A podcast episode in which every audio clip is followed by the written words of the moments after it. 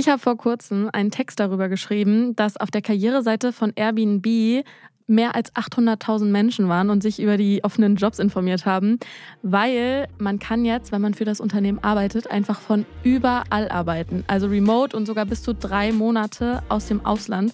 Das klingt ja wie ein absoluter Traumjob, Fanny. Ja, das würden wahrscheinlich viele sagen. Ein Stück weit ist es auch so. Aber es gibt ein psychologisches Phänomen, was ihr dabei im Blick haben müsst. Das ist der Proximity Bias. Der erklärt unter anderem, warum es schlau ist, ab und zu doch mal ins Büro zu kommen. Und über diesen Effekt reden wir heute.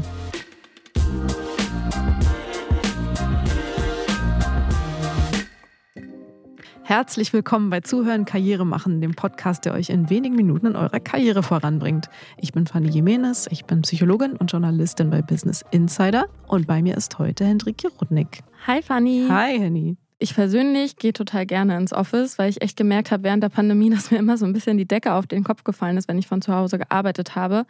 Nun kenne ich aber auch einige Menschen, die wirklich sagen, Homeoffice ist für mich das Beste überhaupt. Ja, total. Also wir schreiben ja bei Business Insider ganz viel darüber, wie sehr sich das die Mitarbeiter und Mitarbeiterinnen wünschen, dass sie von zu Hause arbeiten dürfen. Das schwankt immer so je nach Erhebung, aber es ist auf jeden Fall mehr als die Hälfte, die sagt, ich möchte gerne Homeoffice machen, wenigstens ein oder zwei Tage die Woche gerne, aber auch mehr. Und es gibt sogar viele Menschen, die dafür eine Lohnkürzung hinnehmen würden, wenn sie das dürfen. Zum Beispiel hat das die Studie von O-Labs herausgefunden, die jetzt gerade 2022 erschienen ist. Da wünschen sich die Befragten unheimlich selber über ihre Arbeitszeit, aber auch über ihren Arbeitsort bestimmen zu können und wünschen sich flexible Arbeitszeiten, einen flexiblen Arbeitsort und auch unbegrenzte Urlaubstage. Und sie sagen, dass das sie in einem Unternehmen hält. Also sie bleiben loyaler. Ich weiß, dass in dieser Studie allerdings auch eine Sorge geäußert wird. Und zwar sagt mehr als die Hälfte, nämlich 56 Prozent, dass sie denken, dass ihr Arbeitgeber mehr Vertrauen zu den Personen hat, die im Office vor Ort sind und dass diejenigen, die eben hybrid und remote arbeiten, nicht so viel Vertrauen haben. Genau, und das ist dieser Proximity Bias, über den wir heute sprechen, den es tatsächlich gibt und der besagt eben, dass Leute, die um einen herum arbeiten, dass man deren Arbeit mehr wahrnimmt, dadurch auch mehr schätzt und auch besser bewertet. Da gibt es tatsächlich Belege dafür, dass das so ist. Und das sieht natürlich erstmal nicht gut aus für diejenigen, die vor allen Dingen aus dem Homeoffice oder Remote arbeiten. Da erinnere ich mich auch direkt an unsere Folge zum Availability Bias, Fanny. Da haben wir ja besprochen, dass unser Gehirn die Informationen öfter abruft, die halt eben total präsent sind. Unser Tipp damals war, ihr solltet euch, wenn ihr schon im Homeoffice seid, alle 30 Minuten Meeting mindestens einmal melden, eben damit eure Chefs und auch eure Kolleginnen und Kollegen euch überhaupt auf dem Schirm haben. Das hängt ja wahrscheinlich dann beides zusammen. Das hängt total zusammen. Also dieser Availability Bias erklärt eben eigentlich, wie unser Gehirn funktioniert, nämlich dass wir die Dinge, die greifbar sind und die in unmittelbarer Nähe sind, schnappen wir uns einfach gerne.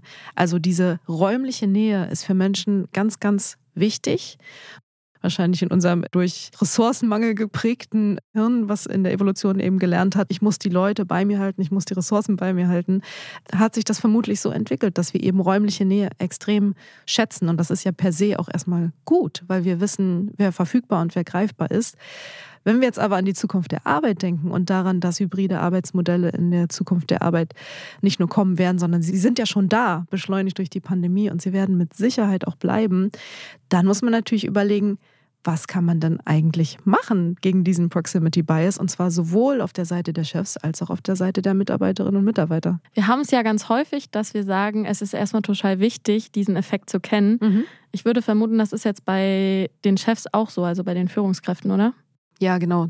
Viele kennen den sicherlich oder viele haben es vielleicht auch einfach selbst bei sich bemerkt in den letzten zwei Jahren der Pandemie, dass natürlich die Leute, die im Office sind, die im Büro sind, die sind greifbarer.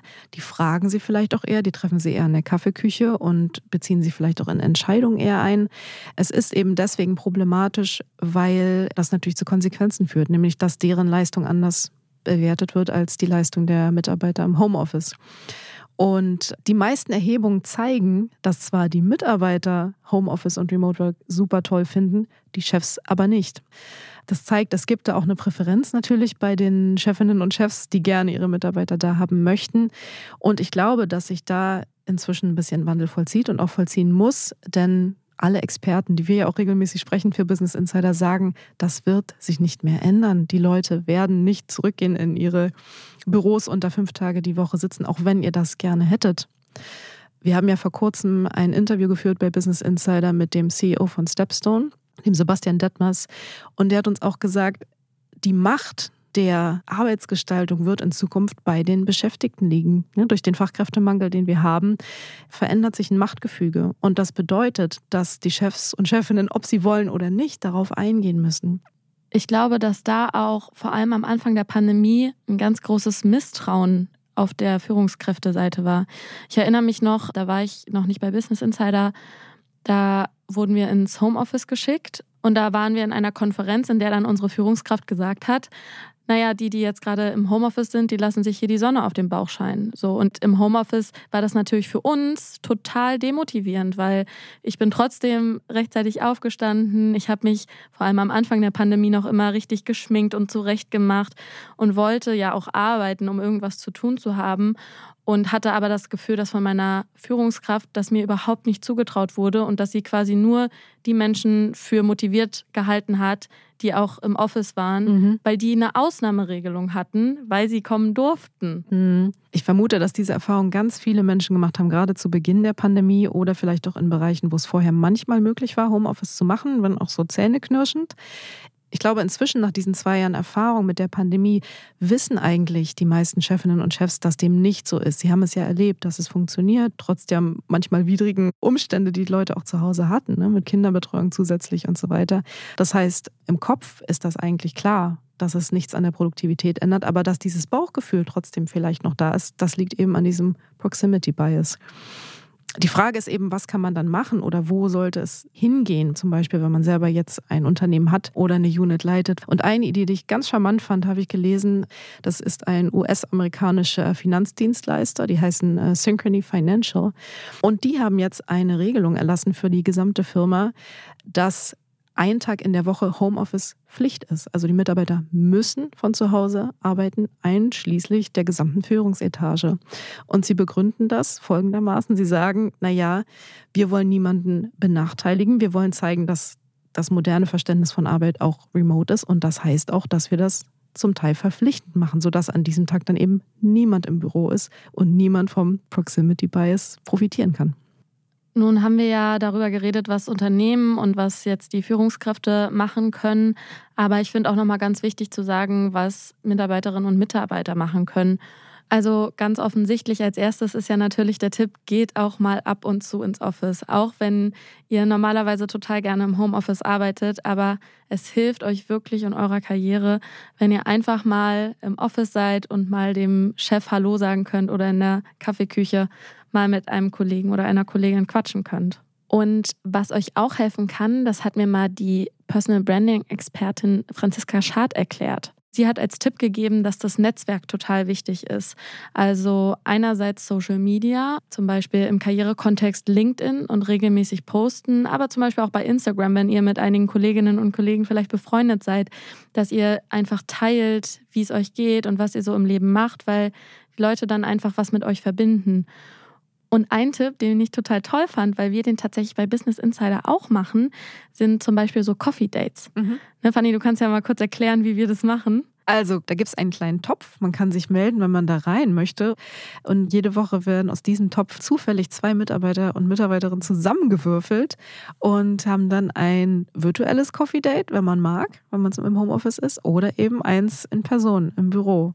Und das ist super, weil man natürlich auch Leute sieht und trifft, mit denen man im Alltag gar nichts zu tun hat. Also diese Proximity Bias ist ja nicht nur ein Problem sozusagen von Chefseite, sondern wenn ich Kollegen nie sehe, auch da fehlt mir eine Information und auch da vergesse ich vielleicht mal nachzufragen oder sie in Entscheidungen mit einzubeziehen oder nach ihrer Meinung zu fragen für wichtige Projekte, weil ich sie einfach im wahrsten Sinne des Wortes nicht auf dem Schirm habe.